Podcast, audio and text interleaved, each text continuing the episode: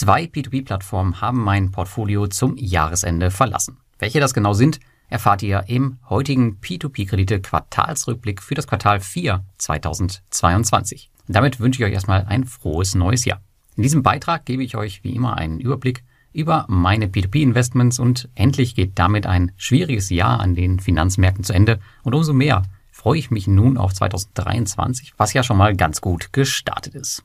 Im heutigen Quartalsbericht erfahrt ihr wie immer folgende Dinge auf der Tonspur, und zwar erstmal die Entwicklung meines P2P-Portfolios im Vergleich zum Vorquartal und mein planmäßiges weiteres Vorgehen im Quartal 1 2023. Dann die Aufteilung meines P2P-Portfolios nach Kreditarten, das ist neu dabei, habe ich auf euren Wunsch hin eingefügt. Es geht um meine Einnahmen aus P2P-Krediten und ich werde euch nochmal meine eigene Einschätzung zu jeder Plattform ganz kurz mitgeben und wie ich mit ihr weiter verfahre. Im Blog könnt ihr dann noch die Rating-Updates nachlesen. Hier gibt es einen neuen Faktor, darauf gehe ich dann in den nächsten Wochen auch nochmal detailliert ein. Hier seht ihr dann auch die wichtigsten News zu jeder Plattform im letzten Quartal mit den entsprechenden Quellenangaben. Ihr seht auch den aktuellen Auszahlungsstand bei meinen Abgängen, da gehen wir hier nur ganz kurz drauf ein. Und ihr könnt auch die konkreten Ziele für jede P2P-Plattform nachlesen. Damit starten wir direkt durch. Der Beitrag wird lang genug werden. Und zunächst kommen wir zu meiner Portfolio-Performance 2022 im Gesamten. Was hier alles enthalten ist, das könnt ihr euch immer im entsprechenden Beitrag anschauen. Den erreicht ihr über meine Über mich-Sektion und dann über die Schaltfläche mein restliches Portfolio. Hier steht im ersten Quartal 2023 im Übrigen ein umfangreiches Update an, denn es hat sich einiges getan in meinem Portfolio. Schau da also auf jeden Fall immer mal wieder rein, wenn dich meine Investments abseits der P2P-Kredite interessieren. Ja, und auch wenn mein Gesamtportfolio besser als der breite Markt abgeschnitten hat, ist die Performance durch einen abschließend überraschend schlechten Dezember, muss ich sagen, noch weiter gefallen. Und ich habe das Jahr dann schlussendlich mit minus 12,61 Prozent beendet. Ende des dritten Quartals lag ich bei minus 11,73 Prozent. Da war also nicht mehr viel zu retten. Ich hätte jedoch ein deutlich besseres Ergebnis einfahren können, muss man sagen, wenn mich nicht der FTX-Crash an den Kryptomärkten auch mit in die Tiefe gerissen hätte. Und überhaupt hat mein Kryptoanteil natürlich maßgeblich für das Ergebnis jetzt gesorgt. Ansonsten wäre ich wahrscheinlich recht zufrieden damit gewesen. Weitere 25 Prozent meiner Cash-Reserve wurden zudem Anfang Oktober in die Märkte investiert. Was sich erneut als richtig erwiesen hat, muss man rückblickend sagen, die Käufe haben sich bis heute ganz gut entwickelt. Wenn ihr hier über meine Käufe mal up-to-date sein wollt, die gebe ich alle zwei Wochen bekannt über meinen Newsletter dann einfach auf meiner Website eintragen. Ende des Jahres lag ich also noch bei rund 50 Prozent Cash-Reserve, wobei sich diese im Dezember schon wieder im Aufbau befand, da ich in diesem Monat recht wenig nachgekauft habe. Die P2P-Kredite schließen das Jahr mit rund 6,1 Prozent ab und haben die Führung im letzten Quartal noch an die Einzelaktien abgegeben, die eine für dieses Jahr beeindruckende Performance von 10,3 Prozent hinlegen konnten. Also das auf jeden Fall die beiden Lichtblicke 2022. Danach folgen meine Sammelanlagen mit minus 18,3 Prozent, die REITs mit minus 27,6 Prozent, ja auch ein Sektor, der stark getroffen wurde im letzten Jahr. Und das Schlusslicht bildeten die Kryptowährungen mit sagenhaften minus 62,3 Prozent. Bei den Kryptowährungen fand zudem in meinem Portfolio ein deutlicher Kurswechsel statt und ich habe mich 2022 von allen Krypto-Lending-Plattformen aus Sicherheitsgründen verabschiedet, was auch rückblickend auf jeden Fall die richtige Entscheidung war. Ja, man mag es also kaum glauben, aber am ruhigsten ging es im abgelaufenen Jahr schlussendlich wirklich am P2P-Markt zu und dennoch ist das allgemeine Interesse an der Anlageklasse gefühlt gesunken. Bevor wir nun zu den einzelnen Plattformen springen, wie immer der Blick aus der Vogelperspektive auf mein Portfolio. Zur besseren Sichtbarkeit findet ihr auf dem Blog zwei Screenshots, einmal mit meinem großen Bondora Go and Grow Account und einmal ohne, wie ihr es schon kennt. Und wie auch schon in den Quartalen zuvor, nimmt die Bondora Dominanz weiter ab. Zum Ende des Q4 2022 lag ich jetzt noch bei 54,11 Prozent. Das Ganze beschleunigt sich auch noch durch die aktuelle langsame Auszahlung der großen Bondora-Position. Allgemein wurde der Aufbau des P2P-Portfolios also wie geplant ein bisschen gebremst, da ich von vielen Plattformen die Zinsen abgezogen habe oder abziehe und aktuell das Geld lieber in den Aktienmarkt stecke. Bondora Go Grow ist weiterhin meine größte Einzelposition jetzt im gesamten Portfolio Momentan gehe ich aber davon aus, dass dieser Titel 2023 an meinen Dividenden-ETF, sozusagen meine Altersvorsorge, gehen wird. Eine positive Marktentwicklung natürlich vorausgesetzt. Was ihr in den Diagramm leider nicht sehen könnt, da Portfolio Performance das nicht darstellen kann, das ist der Honeycomb Investment Trust. Der heißt inzwischen allerdings Pollen Street PLC. Auch wenn dieser an der Börse gehandelt wird, hatte ich ihn den P2P-Krediten initial als Assetklasse zugeordnet, da dieser zum größten Teil daraus bestand. Hier gab es aber zuletzt eine Änderung, worauf wir später noch eingehen. Und zudem betrug der Wert zum Ende des vierten Quartals nur noch knapp 7000 Euro. Und die Pollen Street PLC ist auch der Grund dafür, wieso meine P2P-Jahresrendite nicht höher liegt, denn normalerweise würde die so bei 8% rumliegen. Dann hattet ihr euch gewünscht, dass ich euch mein Portfolio mal nach den verschiedenen Kreditarten aufschlüssele.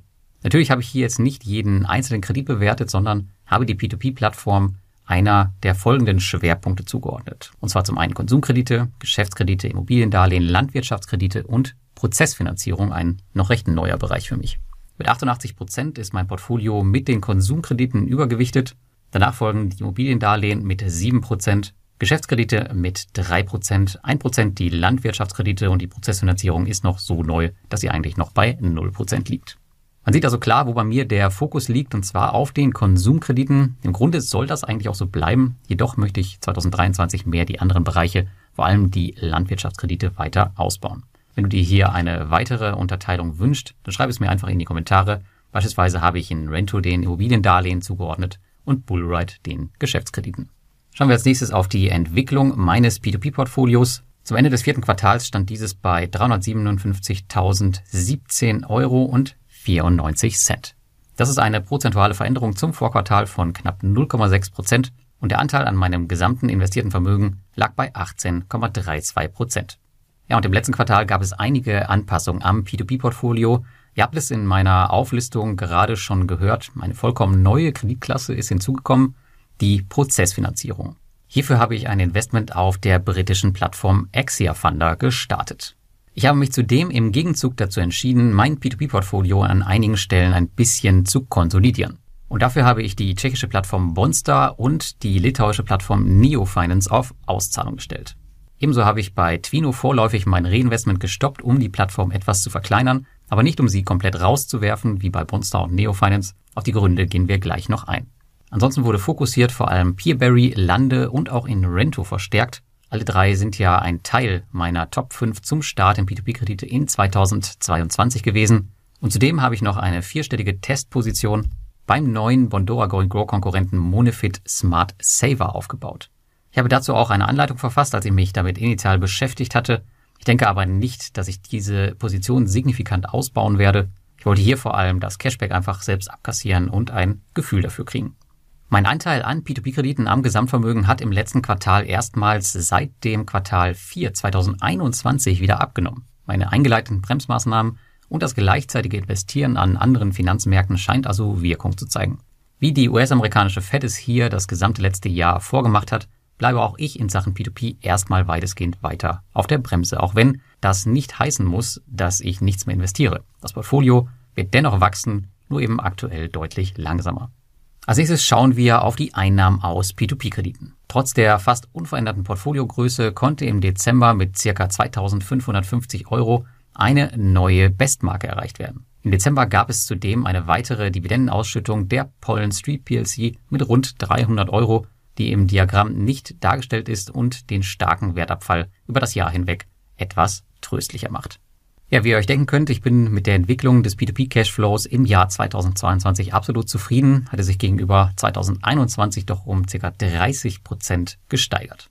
Die Stabilität der Auszahlung waren allgemein im recht schwierigen Finanzjahr 2022 ein wichtiger Anker bei jedem Abverkauf der Märkte. Die P2P-Zinsen waren davon vollkommen unbeeindruckt und sollten 2023 weitere Kredite aus Russland und der Ukraine zurückkommen, wird der Effekt auf den Cashflow nochmals stärker werden. Beachtet bitte bei dem Diagramm auf dem Blog, dass sich Einnahmen rückwirkend hier noch ändern können, je nachdem, welche Abschreibung ich dann später noch ansetze, beziehungsweise was eventuell noch ausfallen könnte. Kommen wir nun zu den P2P-Plattformen. Und zwar zunächst zu denen, die aktiver Teil meines Portfolios sind und das auch im nächsten Quartal bleiben werden. Plattformen werden dann hier offiziell genannt, wenn ich mindestens 2000 Euro dort investiert habe. Anfangen tun wir mit Bondora, in meinem gesamten Portfolio aktuell die größte Einzelposition mein Geld auf Bondora ist verteilt auf drei unterschiedliche Go Grow Konten aktuell für unterschiedliche Zwecke. Ich habe mein großes Einkommenskonto, wo ich monatlich die Zinsen auszahle, noch ein Ansparkonto für ein neues Auto und ein Konto für meinen Sohn, welches aber nicht in meinem Portfolio inkludiert ist. Dieser Abschnitt hier, der bezieht sich lediglich auf mein großes Einkommenskonto. Der Wert dessen betrug zum Ende des vierten Quartals noch knapp 189.000 Euro. Es ging also circa 0,5 Prozent nach unten gegenüber dem Vorquartal. Ja, und es ist schon ein komisches Gefühl, ein so großes Konto langsam abzubauen. Und ich habe gemerkt, dass ich doch ein wenig daran hänge, muss ich sagen. Dennoch ist es wichtig, sich nicht in einzelne Investments zu verlieben und daran festzuhalten, wenn es notwendig ist, diese zu rebalancieren. Gelder, die ich im letzten Quartal abgezogen habe, sind in den BlackRock Utilities Infrastructure and Power Opportunities Trust geflossen, der aktuell ebenfalls um die 6,75 Prozent monatlich ausschüttet und momentan ziehe ich 1000 Euro pro Monat plus die Zinsen ab und werde diesen Kurs im nächsten Quartal erstmal beibehalten und nur bei Bedarf, also wenn mein P2P-Portfolio-Anteil wieder zunimmt, diesen weiter erhöhen. Im Dezember wurden jedoch weder Zinsen noch Kapital entnommen. Diese Entnahme hole ich jetzt im Januar nach. Ansonsten muss ich sagen, läuft es ganz gut bei Bondora. Der Kurs des Unternehmens liegt weiter auf Expansion und man kündigte an, neben der Niederlande bald weitere Länder ins Portfolio aufzunehmen. Noch immer gelten jedoch die nur 4% Rendite für Bondora Go Grow Neukunden statt der ehemals 6,75% und in der CEO Q&A hörte es sich auch nicht so an, als würde sich das auf absehbare Zeit wieder ändern. Dann kommen wir zur zweitgrößten Position im Portfolio und das ist Robocash. Hier ging es circa 1% runter mit dem Portfoliowert, aber ich habe nach wie vor das Brilliant Loyalty Level, womit ich 1% mehr Rendite als normal bekomme und dabei belasse ich es auch erstmal.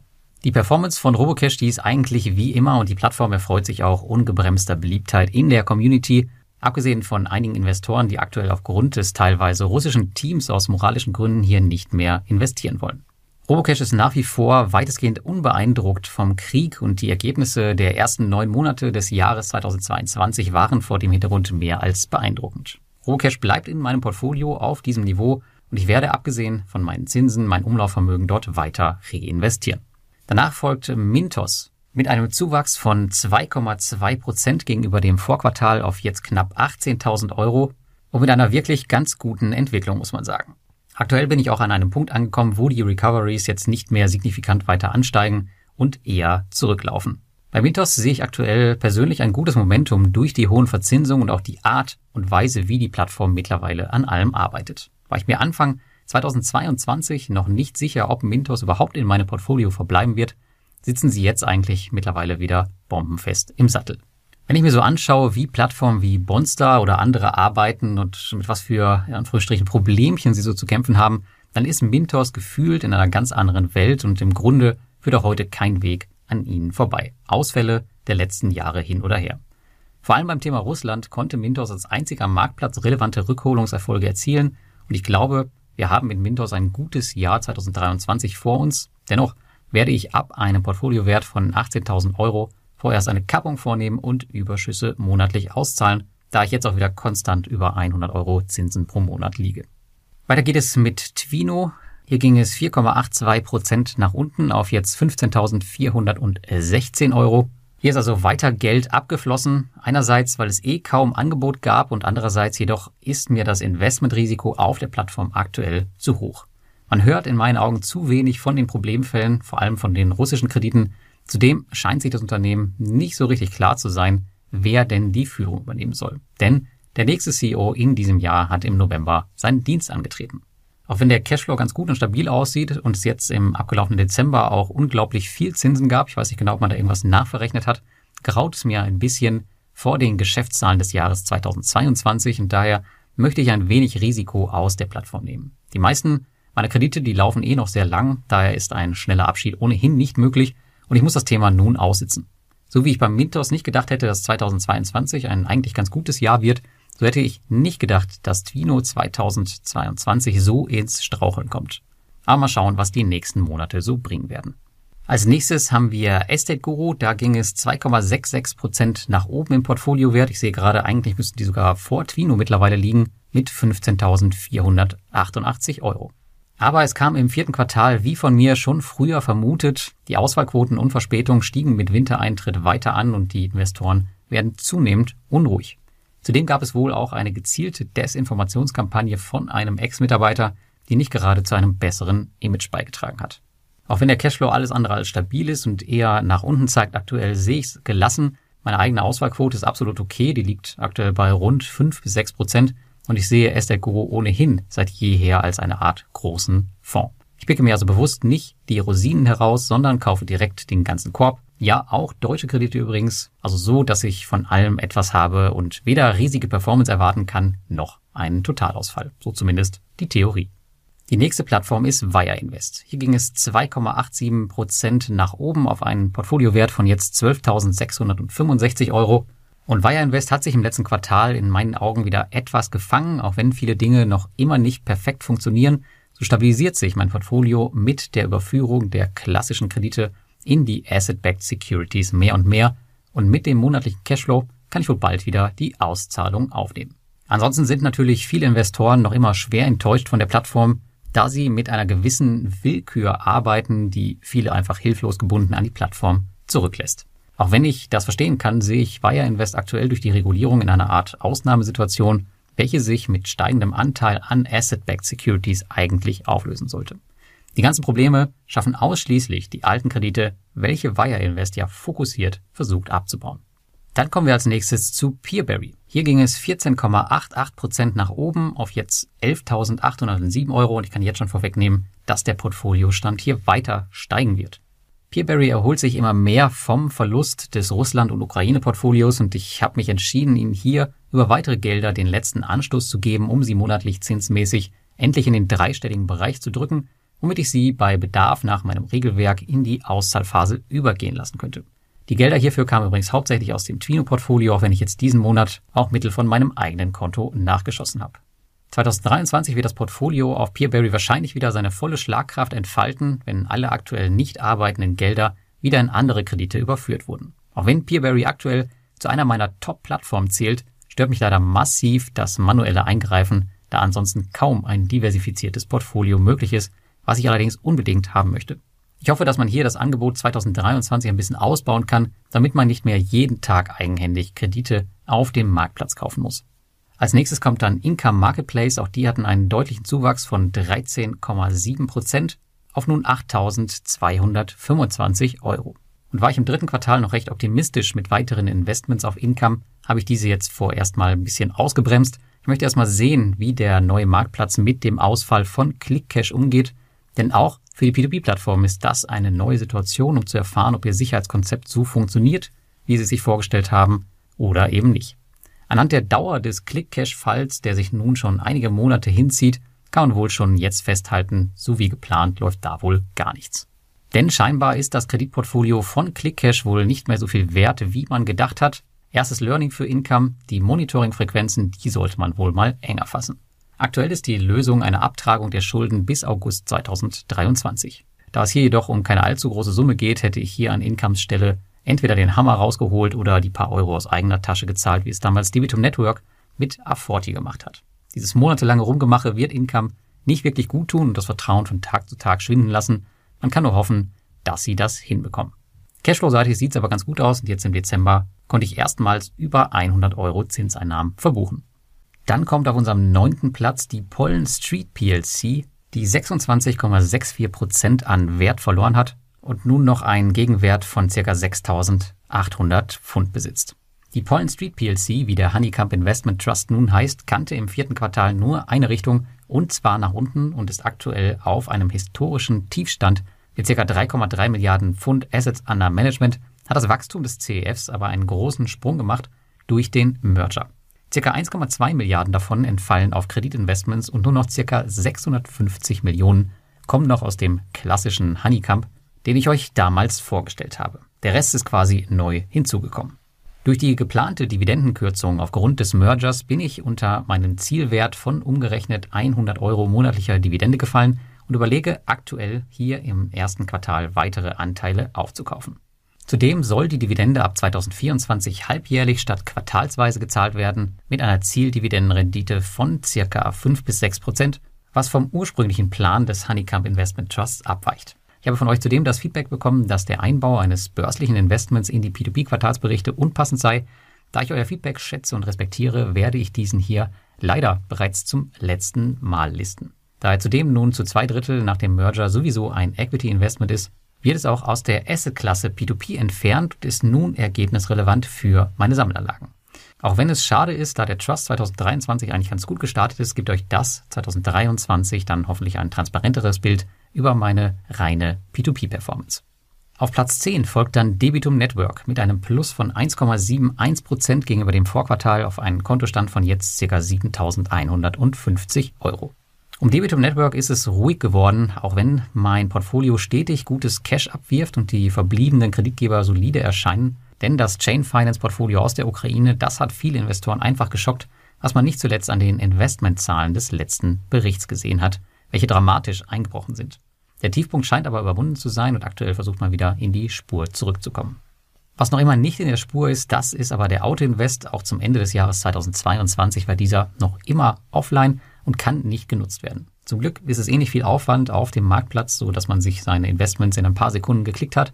Für ein größeres Portfolio jedoch ist dieser Umstand eigentlich ein No-Go. Aber viel wichtiger ist jetzt die Rückholung der Ukraine-Kredite. Bis dahin wird es von mir wahrscheinlich keine weiteren Gelder mehr geben. Dann kommt Moncera, das Portfolio dort hat ein bisschen abgenommen um 6,21 Prozent auf jetzt 5.447 Euro. Und das vierte Quartal war ein weiteres Quartal ohne viel Infos von Monsera. Zudem gab es fast nur noch 7% Kredite mit ungeheuer langer Laufzeit bis zu fünf Jahren. Da kann ich besser in den neuen Monofit Smart Saver investieren. Da bekomme ich ebenso 7%, kriege mein Geld jedoch zumindest planmäßig in 10 Tagen wieder raus. Die Placid Group Kredite gehören allerdings mit zu den besten Krediten, die man so bekommen kann. Dennoch gibt es einfach bessere Angebote. Man muss aktuell keine 7% Kredite einsammeln. Denn nicht nur ist das Angebot niedrig verzinst, es gibt auch noch kaum Angebot auf dem Marktplatz. Und ich hatte im letzten Quartal unter Cashdrag zu leiden, weshalb ich Gelder abziehen musste. Wirklich schade drum. Schauen wir mal, ob sich das Problem im nächsten Quartal wieder legt. Ansonsten muss ich Monsera leider aus meinem Portfolio werfen. Zuletzt gab es aber wieder einige 10% Kredite und der Cashflow ist auch über die Jahre, muss man sagen, wirklich super stabil.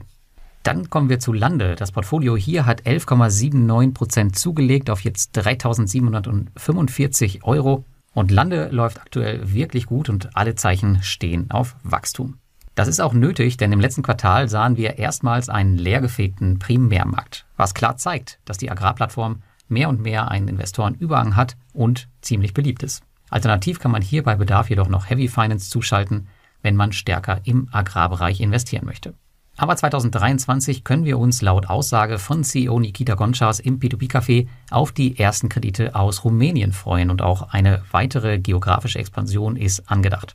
Das sollte weiter neue Angebote auf die Plattform bringen, zudem wird an neuen Produkten gearbeitet. 2023 könnte damit ein starkes Jahr für das Wachstum von Lande werden. Ich werde hier mein Portfolio ebenfalls weiter ausbauen, um meinen P2P-Anteil abseits der Konsumkredite weiter zu erhöhen. Als nächstes schauen wir auf Reinvest24, meine Plattform Nummer 13 im Portfolio. Und die hat 5,74% zugelegt auf jetzt circa 3500 Euro Portfoliowert. Auch um Reinvest24 ist es ruhiger geworden, zumindest im deutschsprachigen Raum. Jedoch wächst die Investorenanzahl kontinuierlich und stärker an als sonst, was den Schluss zulässt, dass sie aktuell andere interessante Investorenmärkte abseits Deutschlands bespielen. Erstmals im letzten Quartal gab es jedoch Zahlungsprobleme und zwar speziell aus den Projekten in Moldau, was ich persönlich sowieso als zu risikoreich ansehe, um aktuell auch nur einen einzigen Cent dort zu investieren. Diese Entscheidung bekräftigte sich auch noch, als ich das Unternehmen Kirsan, ein Teilhaber von Reinvest24, in Stuttgart auf der Invest kennengelernt habe. Eben dieses Unternehmen hat nun überraschenderweise Probleme, die Investoren auszuzahlen, denn alle Projekte in Moldau laufen unter dem Schirm von Kirsan. Scheinbar ist die Kapitaldecke des Unternehmens nicht kräftig genug, um die Investoren hier fristgerecht auszuzahlen, obwohl es zusammengerechnet gar keine horrenden Summen sind. Dafür spricht auch noch, dass parallel die eigene Investmentplattform von Kirsan vom Netz genommen und sogar, glaube ich, die Domain gelöscht wurde. Ich bin gespannt, wie der Fall weitergeht. Platz Nummer 14 ist Swapper mit einem Plus von 6,34% gegenüber dem Vorquartal auf jetzt circa 3200 Euro Portfoliowert. Und seit langer Zeit gibt es bei Swapper mal was zu berichten. Nicht nur wurde ein profitabler Geschäftsbericht veröffentlicht, sondern Swapper hat den lange angekündigten Status eines Marktplatzes nun verwirklicht. Denn seit November gibt es einen ersten externen Kreditgeber, mit dem du als Investor nun in nordmazedonische Autokredite investieren kannst. Das Volumen ist noch sehr gering, könnte aber zukünftig dazu beitragen, dass sich der Cash-Track etwas vermindert. Und zumindest zum Zeitpunkt dieser Aufnahme bin ich auch voll investiert. Ansonsten lief alles wie gehabt. Man schickt einmal im Monat seine wertlosen Portfolioberichte umher und es werden nette Zinsen eingefahren. Auch wenn ich Swapper nicht so gerne mag, muss man ihn lassen, dass es nun schon jahrelang keinerlei Probleme auf der Plattform gibt. Auf Platz 15 kommt unser Neuzugang Esketit mit plus 3,13%. und einen Portfoliowert von ca. 2070 Euro.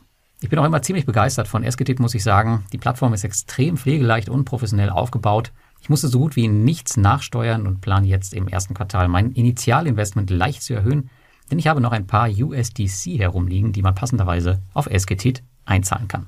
Circa 50 Prozent meines Geldes sind jedoch aktuell in Jordanien investiert, was bei steigendem Portfoliovolumen nicht tragbar für mich persönlich ist. Daher werden die kommenden Mittel komplett auf die anderen Länder verteilt werden. Das Risiko der fehlenden Gruppengarantie darf man hier nicht unterschätzen. Zudem gehe ich von sinkenden Zinsen in Jordanien aus, die man ja quasi auch schon angekündigt hat.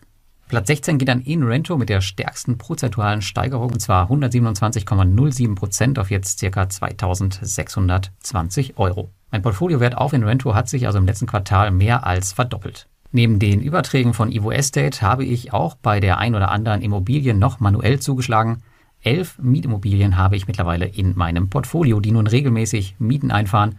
Und alleine im November kamen sechs Stück auf die Plattform, in die man investieren konnte. Auch wenn man bei Inrento ein bisschen Geduld mitbringen muss, wenn man auf die Ausschüttung schaut, finde ich die Plattform außerordentlich spannend für die Zukunft. Und ich gehe hier von einem soliden Wachstum aus. Und ist Inrento anfangs nur notdürftig in mein Depot gerutscht, hat sie jetzt mit über 2000 Euro Portfoliowert auch das offizielle Recht auf einen Platz im Listing. Und dann haben wir am Ende noch Bullride. Hier ging es 14,15 Prozent nach unten auf jetzt einen Portfoliowert von knapp 1600 Euro. Die sind hier allerdings trotzdem noch im Portfolio gelistet, weil die Plattform einfach ja, außerordentlich spannend ist und ich das Investment hier gerne weiter begleiten möchte. Und die erste Saison auf Bullride, die ist jetzt auch schon vorbei und ich habe meine letzten Jahresgewinne passend zu Weihnachten abgehoben. Im Großen und Ganzen bin ich eigentlich ganz zufrieden mit der ersten Saison. Sie war nicht ganz so shiny wie erwartet, aber ich bin guter Dinge, dass ich mein erstes guter Investment hier mit einem guten Gewinn beenden werde. Die Aussichten des Unternehmens hingegen sind wahrlich spannend. So gibt es nicht nur mehr E-Scooter, sondern auch E-Mopeds und bald sogar E-Autos. Ich habe mich mit weiteren Investments erstmal zurückgehalten, damit Moldau zu riskant war und ich mir die E-Moped-Performance erstmal anschauen möchte. Sollte ich hier jedoch positive Signale aus der Community kriegen, wäre ich durchaus bereit, auch davon einen zu kaufen im nächsten Jahr. Kleiner Haken ist, man kann ihn sich später leider nicht abholen. Besonders schön finde ich, dass sich die allgemeine Kritik, dass die Scooter ja eh kein Jahr halten würden, nicht bestätigt hat. Ganz im Gegenteil, wurde die Scooterlaufzeit sogar noch weiter erhöht. Und Anfang tun wir mit Crowdestor. Da ging es im letzten Quartal 4,5 Prozent runter auf jetzt noch 3.350 Euro. Und zwei weitere Investments verließen im letzten Quartal das Portfolio und der Gesamtbetrag sank somit. Zudem wurde ein weiteres Projekt in Crowdestor Flex überführt, als Option mit einer Auszahlungsmöglichkeit in sechs Monaten. Von meinen 45 Projekten sind 38 verspätet und es ist auch keine Besserung in Sicht. Allgemein sieht die Berichterstattung sowieso eher nach Wir halten euch bei der Stange als nach ehrlichen Kommentaren aus. Ich habe die Abschreibungen auf das Crowdestor-Portfolio erhöht, um das Thema schneller für mich jetzt zu beenden. Dann haben wir als zweitgrößte Auszahlerposition Ivo Estate. Da ging es 20,67% nach unten auf jetzt nur noch ca. 2850 Euro. Die Rückzahlungen bzw. Überträge zu Inrento, die laufen weiter und im letzten Quartal konnten weitere Projekte beendet werden. Fast 75 Prozent der ausstehenden Projekte kommen von Inrento selbst, Heavy Finance und Reinvest24. Und ich schaue eigentlich nach wie vor kaum noch in das Portfolio bei Evo Estate. Der Übertrag der abgezahlten Projekte, der läuft vollautomatisch und das verbleibende Portfolio sieht eigentlich weiter solide aus und liefert auch noch ein bisschen Cashflow. Ich gehe hier zwar von einiger Zeit bis zum Ende aus, jedoch erwarte ich wenig bis keine Verluste. Da kommen wir auf Platz 3 zu einem neuen Auszahler und zwar Neo Finance mit minus 4,84 Prozent auf noch einen restlichen Portfoliowert von 2445 Euro. Ja, ich habe die Plattform vorerst gestoppt und da viele Kredite recht lang laufen, ist noch nicht viel zurückgeflossen. Ich habe es hier aber auch nicht eilig. Denn eigentlich gehörte Neo Finance zu meinen stabilsten und aus meiner Sicht auch nachhaltigsten P2P-Plattformen. Am Ende des Jahres versuche ich jedoch immer mein Portfolio ein bisschen zu entschlacken. Das gilt nicht nur für P2P. Und wenn ich den Konfigurationsaufwand dem geringen Beitrag auf der Plattform hier gegenüberstelle, dann muss ich mich schon fragen, wo die Reise bei Neo Finance eigentlich hingehen soll. Auch sehe ich hier keine Hoffnung, in Zukunft wirklich große Beträge unterbringen zu können, aufgrund des geringen Angebots. Ich habe mich daher schweren Herzens zu einem Abschied der Plattform aus meinem Portfolio entschieden. Und dann kommen wir zum nächsten neuen Auszahler und zwar Bonster. Hier ging es direkt 48,44 Prozent nach unten und ich habe nur noch 1624 Euro dort liegen. Ja, der initiale Abzug nach Beendigung der Autoinvest, der ging relativ schnell und ich konnte innerhalb des letzten Quartals bereits fast die Hälfte meines investierten Kapitals abziehen. Ich weiß, es ist wirklich schade um Bonster. Die Kredite der Plattform sind hoch verzinst und bieten schöne Möglichkeiten zur Diversifikation. Das nützt jedoch alles nichts, wenn der Rest nicht stimmt und ich habe mich aufgrund der Informationspolitik der P2P-Plattform 2022 nicht mehr wirklich wohlgefühlt. Wie ich schon öfter bemerkt habe, bekommt man fast keine Updates zu Problemfällen. Noch immer werden eigentlich ausgefallene Kredite als verspätet gelistet und überhaupt ist es schwer, ein echtes Bild über die Performance der Plattform zu kriegen. Auch im Russland-Thema tut sich scheinbar rein gar nichts, wo andere Plattformen doch kräftig an der Rückholung arbeiten. Langfristig möchte ich meinen Fokus mehr auf professionellere Plattformen legen, die weniger Arbeit machen aber denen ich zugleich auch mehr Geld anvertrauen kann. Davon ist Bonster in meinen Augen leider weit entfernt und daher habe ich neben der Auszahlung jetzt auch ein paar Abschreibungen gestartet. Dann kommen wir noch zu Viventor. Hier ist nichts passiert und ich habe immer noch ca. 1530 Euro rumliegen. Ein Großteil meiner Kredite sitzt bei Atlantis fest und die monatlichen internen Abschreibungen in meinem Portfolio, die laufen weiter und sind 2023 abgeschlossen. Also eine erneut fast quartalslange Stille um Viventor und kein Happy End in 2022. Dabei hatte man schon vor circa neun Monaten angekündigt, dass der Verkauf des Atlantis-Portfolios im Gange ist, aber bis heute ist nichts passiert. Dann kam kurz vor Jahresende nun das Finale aus. Viventor ist in die Insolvenz gegangen. Das ist ärgerlich, wenn auch eher unwichtig in meinem Portfolio. Mit dem Insolvenzfall brauche ich auch auf keine weiteren offiziellen Rückzahlungen mehr hoffen. Viventor erscheint damit zum letzten Mal in diesem Bericht. So, jetzt jetzt kleinteilig, aber zwei habe ich noch für euch. Da ist zum einen Bulky State, da ging es minus 13,27 Prozent zurück auf jetzt 529 Euro. Rein projektmäßig hat sich im letzten Quartal wieder nichts bewegt, jedoch habe ich verfügbare Gelder von der Plattform abgezogen und daher ist der Portfoliowert wieder etwas gesunken. Die Abschreibungen auf Bulky State, die laufen weiter, welche wohl noch mindestens dieses Jahr andauern werden. Ich sehe keinerlei Entwicklungspotenzial mehr in dieser Plattform. Die Probleme sind immer noch die gleichen und daran wird wohl auch nicht mehr gearbeitet werden. Zuletzt noch Do Finance, 11,2 Prozent ging es hier runter auf jetzt noch 336 Euro. Im November ist auch mein letzter Autoinvest abgelaufen und ich hatte 50 weitere Euro, die ich mir auszahlen lassen konnte und das auch getan habe. Wenig überraschend sind diese aber niemals auf meinem Konto angekommen, wie ich schon im letzten Quartalsbericht ausgeführt hatte, sowie auch der Rest der beantragten Gelder nie angekommen ist. Zwar gibt es aktuell etwas Bewegung in Sachen Inkassoverkauf, mittlerweile sind aber fast alle Do Finance Gelder abgeschrieben und die Plattform wird final im ersten Quartal 2023 ausgebucht. Damit erscheint DoFinance auch heute zum letzten Mal in meinem Quartalsbericht. Damit sind wir durch durch meine Plattform und das P2P-Jahr 2022 endete eigentlich ganz gut. Nur die Pollen Street PLC hat mir etwas die Rendite verhagelt. Sie wäre sonst deutlich höher gewesen. Ansonsten war es ein recht problemloses Jahr im Vergleich zu dem Theater, was am Kryptomarkt los war oder die volatilen Aktienmärkte. P2P hat einfach das gemacht, was es in meinem Portfolio tun soll. Es hat stetigen Cashflow geliefert und mit einem neuen Rekordwert als Weihnachtsgeschenk. So wird es wahrscheinlich auch 2023 weitergehen. Viele der Plattformen sind mittlerweile reguliert und können nicht mehr mit dem verglichen werden, in was wir da 2015 investiert haben. Ich sehe also wieder ein starkes Jahr für die P2P-Kredite vor uns im Vergleich zu anderen Anlageklassen, zumindest im ersten Halbjahr. Bis dahin lohnt es sich durchaus vielleicht nochmal darüber nachzudenken, etwas Geld umzuschichten, um von einem möglicherweise sich erholenden Aktienmarkt zu profitieren. Schreib du mir doch aber jetzt mal in die Kommentare, wie dein viertes Quartal und dein Jahresabschluss war und was du für Anpassungen an deinem Portfolio für 2023 vorgenommen hast. damit wünsche ich dir einen schönen Start in das neue Jahr und bis zum nächsten Mal.